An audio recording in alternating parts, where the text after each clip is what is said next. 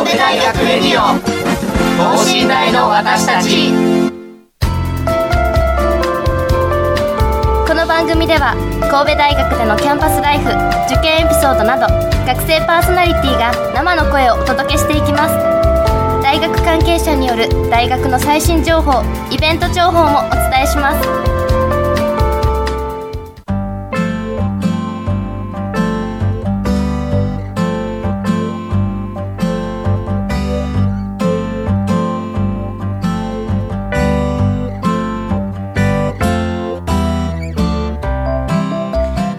はい皆さんこんばんは。神戸大学法学部3年の上皇光です。そして発達科学部3年の大島敦樹です。さあ今週も始まりました、はい。神戸大学レディオ等身大の私たち前回は受験生応援現役新大生が語る受験生の冬休みの過ごし方をお届けしました。放送を聞き逃した方は大学ウェブサイトで聞けますのでぜひ聞いてくださいね。さあそしてですねはい今週は、えー先々週に放送した神戸大学ロケ地紹介の後編でございます。はい、はい。後編ですね。後編ですね、はい、前編はね、えっと、さまざまな作品をあの言ってみれば浅く広く紹介していただいたので、はい。今回は、えっと、深くなんでしょうね。狭く深くですか？はい。深く狭くかはい。紹介していただこうかなと思います。はい、今回もですね、えー神戸でのロケとかを誘致して、い。えーいらっしゃる松下さんに登場していただいて、はい。また最近使われた作品を中心にねマル秘エピソードなどを聞いちゃいたいと思います。はい。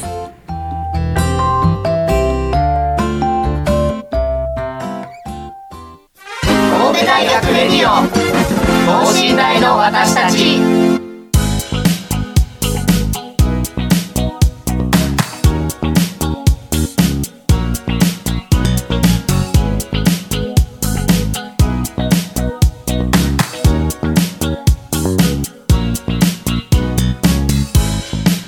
さあでは今週も神戸フィルムオフィスの松下真理さんに登場していただきましょうどうぞよろしくお願いします。よろしくお願いします。さあということでですね、まあ、先々週は神戸大学で行われたあーロケについてお話しいただいたんですが結構神戸の街でもロケがいっぱい行われているということで、はい例えばどんな作品があるんですかね？そうですね。今年はあの公開される作品がとっても多くてですね。はいあのまず5月には狼少女と黒王子っていうはい二階堂ふみさんと山崎賢人さんがダブル主演されたんですけれども、これはあの東京近郊の高校生が神戸に修学旅行にやってくるっていうお話だったんですね。はいですので北野町とか南京町とか元町の高架下とか、はい。いろいろこう神戸の観光地がたくさん出てきた素敵な映画でしたね。もう神戸で、もうその神戸大、もう神戸が舞台なわけですそうですね。そうですそうです神戸が舞台の作品を神戸で撮はいったわけ、ですね、でロケ地マップを持ってねあの女子高生の方々がもうあちこち巡っておられあたー。素敵な作品でした。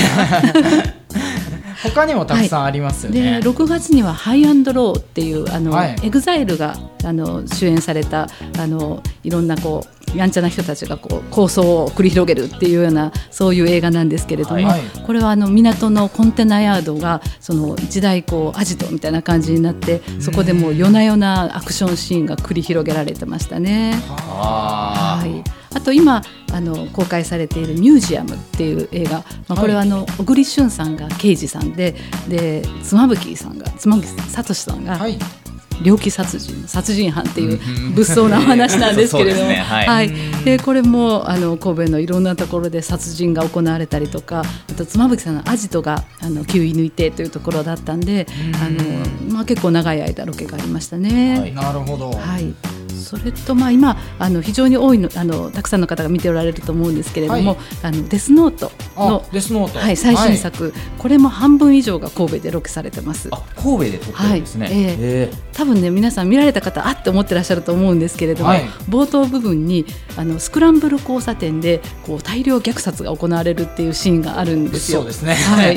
はい。であの川栄李奈さん演じる超能力少女があの歩いてる人の名前がパッと顔見ただけで分かるんですね。はあはあでデスノートにこう名前を書きまくって、はい。で書かれた人がバタバタ死んでいくっていうシーンを元町のスクランブル交差点で去年の12月に撮ってました。はあ。ちょうど今頃ですね。そうですね。そうですね。はい。なるほど。で結構まあ神戸のロケってあるんということなんですけど、えーなんで神戸がロケ地に選ばれることが多いんですかね？まず一つはロケーションのバリエーションですね。海があり山がありはい。町があったりはい。田舎があったり。あー。もう結構その日本の縮図的な町だとよく言われるんですけれどもえーあのはい。どこの話でも何かこう提案できるシチュエーションがあるっていうのが一つですね。なるほど、はい、それとやはり、まあ、私たちフィルムオフィスの活動してもう16年になるんですけれども、はい。い、あのいろんなロケをさせていただく中で町の方々が協力的にこう動いてくださる方がどんどん増えてきて、でえ。ーはい。ロケがしやすいというのも非常に大きな魅力だっていうふうに言われてますはい。ね。は協力してくれるっていうのは例えばどういったところですか？例えばまあ施設を貸していただく方であるとか、はい。あのエキストラしてくださいって言ったらだどっとたくさんの人が集まってくださるとか、へー。まあ、あのご迷惑をおかけしても周りのお店の方々も一緒にこう協力してくださって例えば真夜中にロケする時でもここちょっと明かりつけといてくださいとかお願いすると、あはいいいですよって言ってつけてくださったりとかね。へそーんなこともいろいろしていただいてますね。そうですね。結構こう違う時間帯にねほ設定とは違う時間帯に撮影することとかも多いですよね、やっぱり、はい、もう迷惑にならないように早朝とか深夜とかに撮ってることが結構多いですね。確かに。なるほどさあこういったようにね、えー神戸大学だけでなく、はい。神戸にも結構ロケ地っていっぱいあるんですがまあそのロケの誘致に携われられてるということで、はい。その裏話をね今後ぜひ聞きたいと思います。神戸大学レディオ等身大の私たち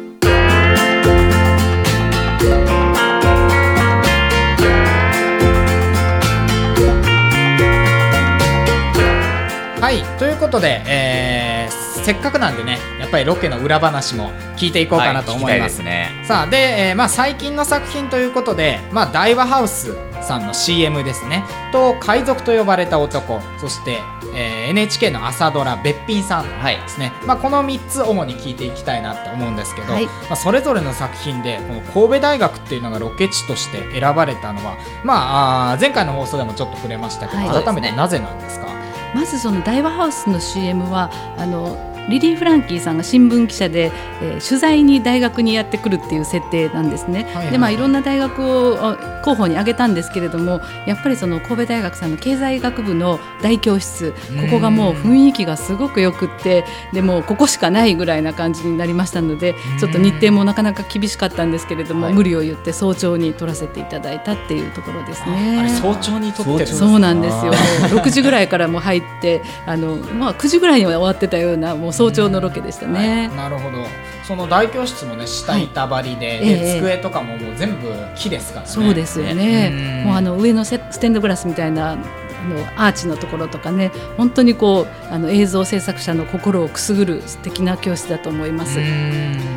海賊と呼ばれた男は、ここはですね、はい。あの海賊と呼ばれた男のモデルになった方が出光佐三さんっていうあの神戸高等商業学校ですか、あのね。神戸大学の前身ですよね。前身になりますはい。はい。そちらの卒業生の方なんですね。で一代でこう出光興産を起こされたというまあ偉大な方なんですけれども、うん。その方の一生を描くっていう作品なんですね。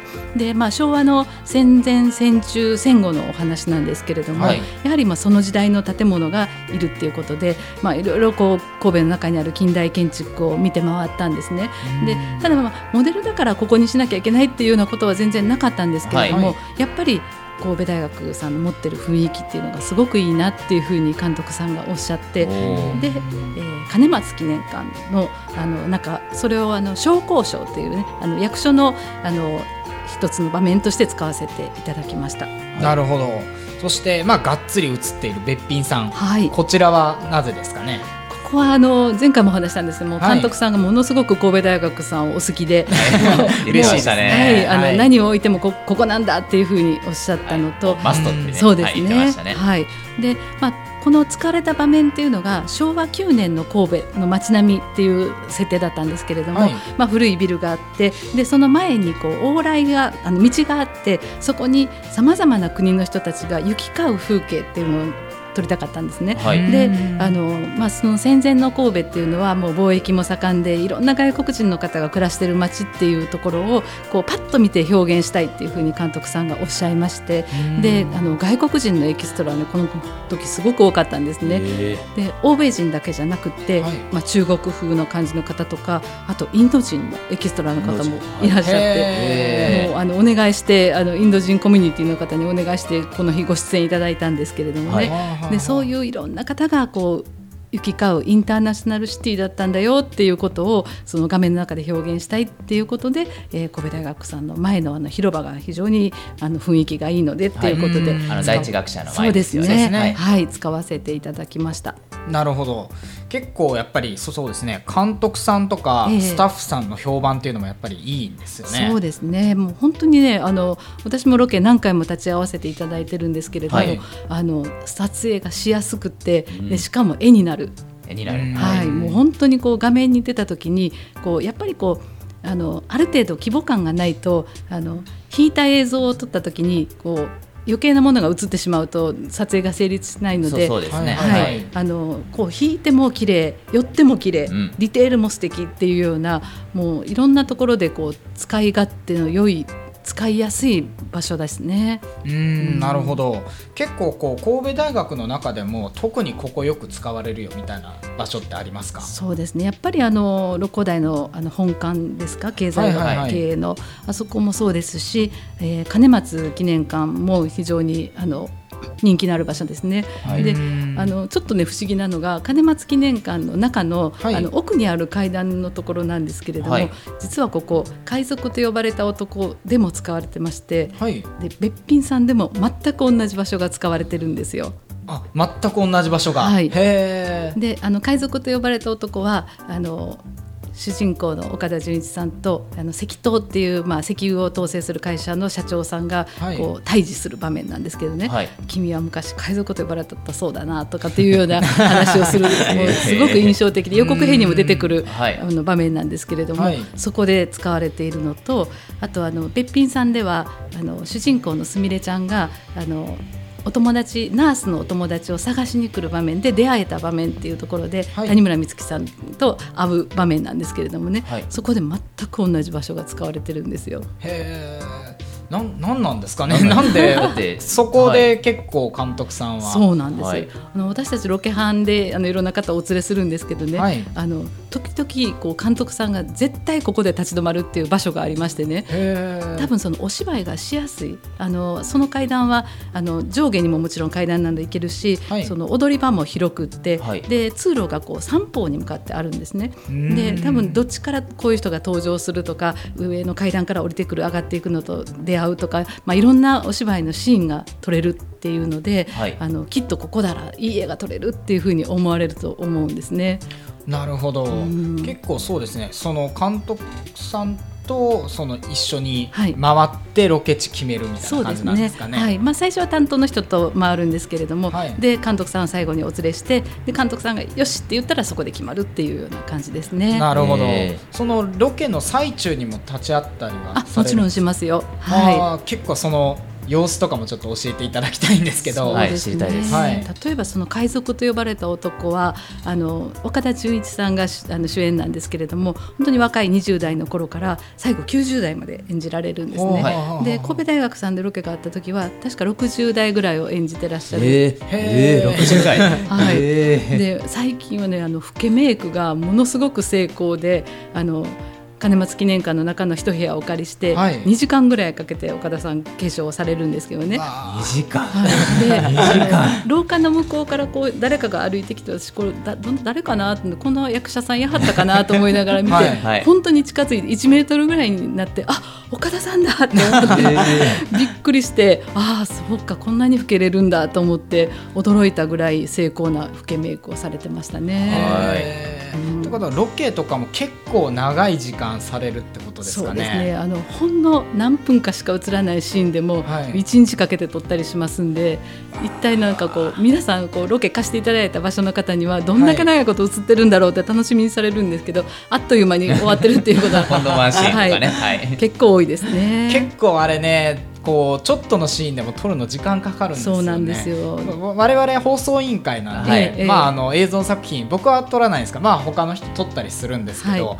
まあ5分5分を5時間かけて撮るとか言ってますそう。はい、ありましたね。まさにそんな感じですなんでね。15分の作品撮ろうと思ったらロケ時間単純計算で15時間だねとか言ってて、うん。はい。何を言ってるんだこいつは 丸一日とかね、はい。普通にありましたもんね。3日間かけて丸1日かけて撮影して15分しかできない、はい。まあ、結構こだわりの強い。特にプロの方とかだとそうですね。ね。はい、やっぱりあのメイクも時間かかりますし照明のセッティングとかねあうん。の美術装飾とかね。あーなるほど。あの、はい。特にその古い時代のものだったらエイジングをしていかないといけませんので、はい、はあの金松記念館さんで撮らせて、はい。撮らせていただいた時は例えばドアノブがピカピカすぎるとダメなので、あのはい薄く水性のあの絵の具を使ってねこはあ。う錆びてるような風合いを出すために塗ってであの雰囲気を出すとかね。はあで終わったらそれをまたこれまたね拭って拭き取らないといけまはいせんからね、、そうなんです。もうその辺はもう本当にあの細かいところまで、多分画面ではほとんど映ってないようなところまできちんとされてますうんね。そうですねうん太陽光とかもありますもんね、はい時間が変わったらねそうですそうです。まあその辺はもう照明部さんの力でこう晴れの日も雨の日になしたりとか逆もできたりとかしますね。すごいですね、はいですね。まあ結構やっぱ長丁場だったってことで、まああのもちろんロケここでしますよとかはもちろん公表はされないんですけど、はい。ええ。実はあの海賊と呼ばれた男のロケの時は、はい。ちょっと情報が回ってたみたいでね。神戸大学内で、はい。結構サークルの女の子とかもね、はい。岡田君が来てるらしいから見に行ってくるって言って さーっと上がって。言ってた言ってた。はい。まあ、ちょっと見れたあ、らしいですけど、ね、ですね。ラッキーでしたね。はい。まあ、あの老けメイクされてたってことなんで、うん。ええ。まあ、すぐ分かったかどうかわからないんですけど。ね。はい。はい。まああのー特にねそういう、見れた方はまあラッキーなラッキーですよね。ことですよね。はいさあまあ結構ロケ地神戸大学内いっぱいあるということなんですけど、ええ今後新たにここ使ってみたいなっていうような場所とかありますか？そうですね。やっぱりねあの神戸大学さんあの古い建物は結構使わせていただいてるんですけれども、はいあの新しい建物をももっと使いたいなっていう気持ちはちょっとありますね。は新しい建うん物。はい。あの例えばその教室のシーンとかでねとかあとあの眺望がすごく素敵なところもたくさんあると思いますのであのぜひいろいろ発掘させていただきたいなというふうに思ってます。なるほど、はい。その100年記念館とかね、ええ。えーとまあ、理学部の、はい理学部とか文学部の近くにあるんですありますね。はい。あそこも結構ねたまに大学内歩いてると100年記念館行きたいんですけどどこですかって聞かれるんですよね。結構年配の方とかがはい。やっぱ、その眺望を楽しみに、えーちょっと上がってこられたりして、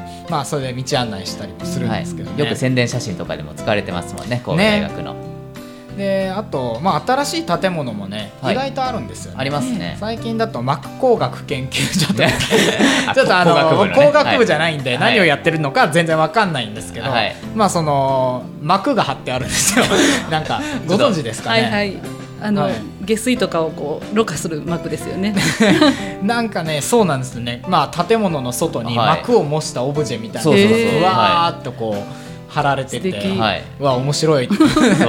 そうなんですよ。結構ね経済学部の方は、はい。まああの経済経営法学部の方は古い、ね。えー趣のある建物が多いんですけど、はい。工学部の方とかはね、はい。はい割と新しい感じの近代的な建物も多いですし、はい、えー。そういう新しい建物もね、ぜひ撮影に使っていただけたらそうで嬉しいですすね。ね。。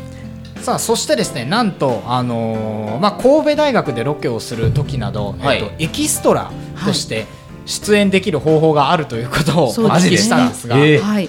あの神戸フィルムオフィスにはサポーター制度っていうのがありまして、はい。あの神戸フィルムオフィスの活動を応援してくださる方を募ってます。で、まあこれは本当に入会もあの簡単でウェブで登録していただくだけで、はい無料で会員になっていただけるんですけれども、はいご登録いただけるとあのこんなエキストラ募集がありますよっていうようなメールを差し上げます。はいであの条件その日が空いてるなっていうことであればあの申し込んでいただいてであのじゃあ参加してくださいっていうことになればそのロケもぴったりくっついてはい。一緒に参加していただくっていうことができます。なるほど。今までちなみに具体的にどんな感じのエキストラの募集がそうですね。やっぱりあの通行人とかが、まあ、一番多いのは多いんですけれども、はい。例えば会社の設定だと後ろの机のに並んでる人たちとか、まあ、あの背景としてあの出ていただくことが多いんですが、はいはいはい。まあ、中にはその衣装があったりあのセリフがあったりする場合もありまして、はい。あのべっぴんさんのロケの時にはあのデモをする人たち労働者たちがもっとこう賃金を上げろとか労働条件を良くしろみたいな感じのデモをするシーンがあったんですけど、はい。そのエキストラの方がその声を張り上げてあの演技をされてました。楽しそうですね。そうですね。やっぱりね衣装があると皆さん気持ちが上がるらしくて、確かに。ははい。い、メイクとかしてもらうとあの喜んでる人が多いですね。はあ特にね、男の人とか普段メイクされることなんてないですそうですよからね。ね。あの汚しって言うんですけれども、はい。あの汚れたメイク、あの土こ煙に巻かれたとか、あーはいはいはい。転んだとかで、あの汚しのメイクとかされることも結構ありますね。うん。はい。結構ね面白いですよね、はい。そのきっちり美術さんがいし、ね、衣装を用意してくれて、ええ。でメイクをされて 声を張り上げて、はい。はい。はい、こちら、えーとそうですね、神戸フィルムオフィスで検索えそうですね。あのホームページの中にサポーター募集っていうページがありますので、うんうんうん。そこでもうすぐ申し込んでいただけます。はい、ということで、ぜひね学生の皆さん、はい。はい。結構平日のお昼とか、はいサラリーマンの方出られないですから、そうなんですよ。はい、狙い目ですから、えぜひ。わ若い方は結構当たる確率が高いと思いますよ。神戸フィルムオフィスでね、はい。検索していただいて、えーご登録いただけたらと思います。して出れるかもということで。はい。はい、さあそれではですね、えーこの後最後に、えー今公開中の映画「海賊と呼ばれた男」はい。こちらについてね、えー最後詳しくお話を伺いたいと思います。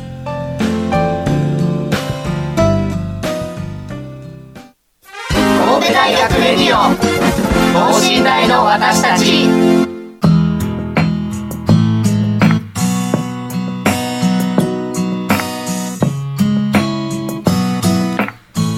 さて、えーそれではですね、えー今までさまざまなロケについて、えーお伺いしてきましたが今はい。絶賛公開中ということで、この海賊と呼ばれた男こちらについてちょっと詳しく伺いたいと思います。でそもそもですね、まあ、海賊と呼ばれた男結構有名なので、まあ、これについて聞いたことはあるよって方多いと思うんですが、はい。まあ、実際のモデルっていうのをご存じないって方結構いると思うのでその誰がモデルなのかっていうのをまずお伺いしたいんですが、はあの出光佐三さんという出光興産の創始者の方なんですけれども、はい。この方が実は神戸大学の前身の神戸高等商業学校のご出身なんですよはあね。なるほど。三正大と言いまして、一橋大学とお我が神戸大学と、はい。あと大阪一律大ですね。この3つが旧商業大学ということで、はい。有名なんですが、その時代の、はい。おご卒業をされた方というすねことですはい、ね。でまあ石油会社を起こされて、はい。でまあ石油っていうのが非常にその取り扱いするのにこう難しい商品であるということとあの戦中戦戦中戦後のもう混乱した時代うん。にこう日本人が誇りを持って石油をきちんと売っていくんだっていうようなその礎を作られた方なんですね。なるほど、はい、でもその家族のように社員の方を大事にされて、はい。でその方々と一緒に会社を大きくしていかれたっていうそのもう一代記をそのいろんなこう山があったり谷があったりしんどいことがあったりする中であの築いていかれたっていうような物語がこの海賊と呼ばれた男なんですね。はあなるほど、えーこう経営とかも絡んでくるんですね。そうですね。もうあの経営ももちろんそうなんですけれども、はい。まあ、人としてどう誇りを持って生き抜くかっていうようなところがうん。こう描かれている映画だと思います。なるほど。海賊ってかっこいいですよね。そうですね。かっこいいですね。はい。ですかっこいいというか、まあ、本物の海賊はちょっと置いといて、えーはい。いや海賊と呼ばれた男ってかっこいいですよ。呼ばれたいですね一回。ぐまあ呼ばれるものなら一回ぐらいは行きたいですね。はい。まあということで、えー日本型経営というものをね、はい。まあ築き上げたという点でも有名ですけれどもまあそういった出光佐三さんがあーモデルのはい。海賊と呼ばれた男ですね。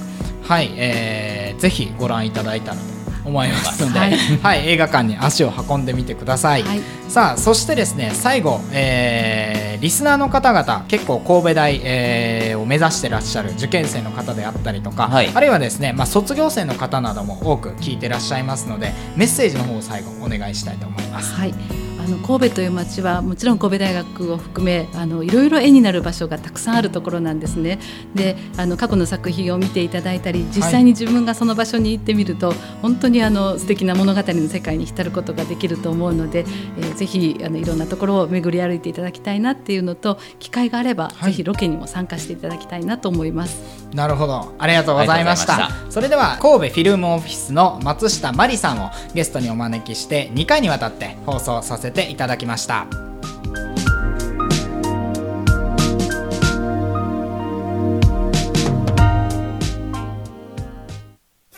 神戸大学レディオ等身大の私たち。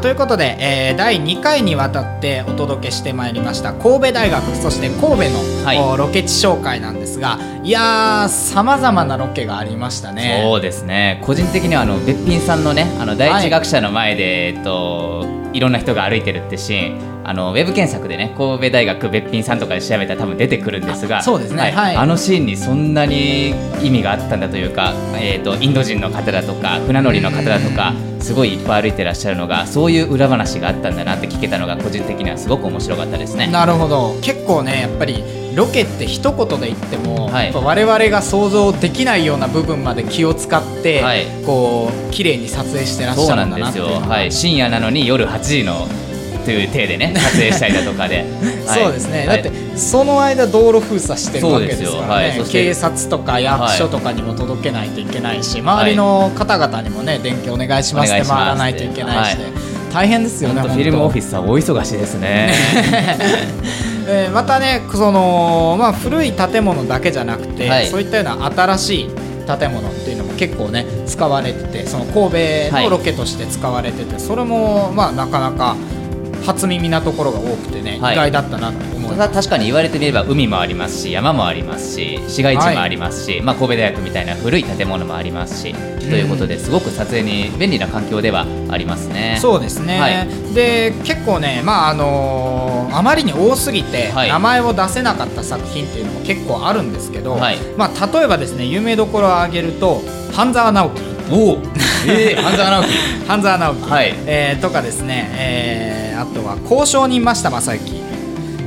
おっと、こ交渉人。交渉人増田正幸。ご存知ないですか？すいません知らないです。あ知らないですか、はい。多分知ってる方多いと思うんですけど、えー、ユースケ・サンタマリアさんですね、はい。が、えー主演でやられた映画ですけど他続三丁目、えー、オールウェイズ続はい。三丁目の夕日とかね、はい。うん、いっぱい使われてますね。そうなんですよ。いっぱいあるんですよ。なんでこれ結構調べたらいろいろ出てくると思いますので、はい。ヒーローとかもありますよ。ヒーロー。はい、えーぜひねインターネットで検索してみたら面白いんじゃないかなと思います、まあ結構ね神戸やっぱ綺麗なところ多くて、はい。まあ、僕もこっち来た時1年目とかはねよく観光とか行きましたけど、はい。もう偉人館のあたりとかもすごい綺麗なんですよ、はい。行ったことありますか偉人館？間行ったことないんですよね。行ったことないんですか？写真だけは見たことある何をしてるんだ、はいいやー神戸結構見るとこいっぱいありますからね、はい。うん、あの回ってみると面白いと思はいい、ます、異国情緒あふれる建物ですね。はい。はい。まあ、ただ一つだけねあの眺望がいいということは、はい。坂が多いってことですから。多いですよ。そう、はい。い、や僕とかはね神戸大学もう通ってる通ってて、まあ、あの教室移動でビル10階分階で上がったりしますから、はい。